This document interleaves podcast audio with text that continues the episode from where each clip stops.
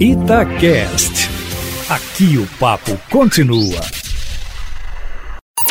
Em cima do papo, com Edilene Lopes. A participação do prefeito Alexandre Calil nesta segunda-feira no programa Roda Viva na TV Cultura chamou a atenção de outros políticos e parece ter incomodado. Ao ser perguntado, Eustáquio, sobre se teria pretensão de participar de uma chapa na disputa nacional em 2022, Calil respondeu, abre aspas, modéstia nunca foi o meu forte. Já pensou se eles quiserem me carregar para esse lugar? É claro que eu vou, né? Se eu for carregado para lá, obrigada, eu topo. Fecha aspas, respondeu Alexandre Calil. A declaração declaração do prefeito de Belo Horizonte sobre eleições, assim como as críticas que ele fez a Bolsonaro sobre a falta de liderança no combate à pandemia do coronavírus, acendeu a luz vermelha de postulantes e aliados de postulantes ao cargo da presidência da República. O deputado federal Eduardo Bolsonaro, filho do presidente, fez um post no Twitter chamando Calil de ditador e recortou a parte da entrevista em que Calil afirmou que pode fechar a cidade outra vez. Abre aspas. Parabéns, BH, pela reeleição deste belo projeto projeto de ditador, ou melhor, de prefeito, fecha aspas.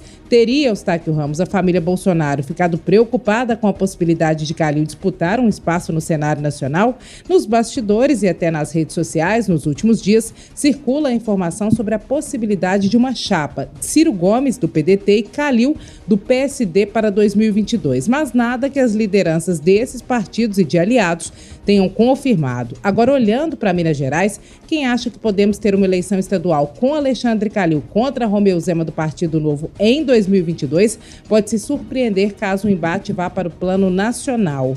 Embora tenha confirmado em entrevista exclusiva a Itatiaia que pretende ser candidato à reeleição, Zema é o principal player nacional do partido, o único governador do Novo e na eleição municipal fez campanha até para candidato de fora do estado, em Joinville, Santa Catarina.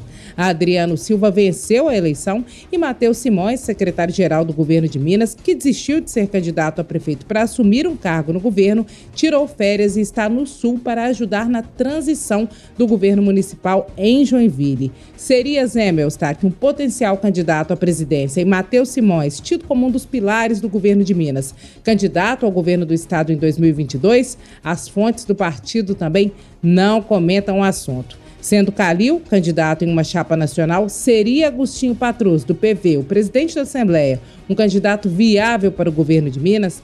Ele não descarta nenhuma possibilidade, mas afirmou em entrevista ao podcast Abrindo o Jogo que o foco dele é na gestão da Assembleia, onde foi eleito por unanimidade. Agostinho, que tem fama de estadista, por se relacionar bem e ser respeitado não só no legislativo, mas também com outros poderes e instituições como o Judiciário, o Ministério Público e o Executivo, estaria sendo sondado por aliados para, em 2022, disputar o cargo de governador ou de senador, Eustáquio. O novo Procurador-Geral de Justiça, chefe do Ministério Público Estadual, está neste momento em uma cerimônia que compõe a posse na cidade administrativa. O evento é fechado. Hoje, Romeu Zema assina o livro de posse. Na próxima sexta-feira, termina o mandato de Antônio Sérgio Tonel, atual Procurador-Geral de Justiça, que, pela programação atual, não passará o cargo direto para Jarbas. O cargo será passado ao decano, que é o Procurador de Justiça mais antigo do Ministério Ministério Público Estadual,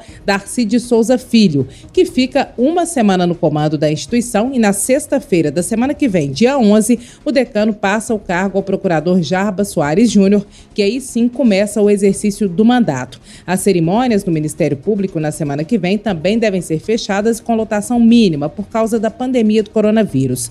Com o cronograma atual, Eustáquio Ramos, a próxima audiência de conciliação para a construção do acordo com a Vale para reparação de danos provocados pelo rompimento da barragem em Brumadinho ainda deve acontecer com os promotores que coordenam as ações até então, que não se sabe se permanecerão nos cargos.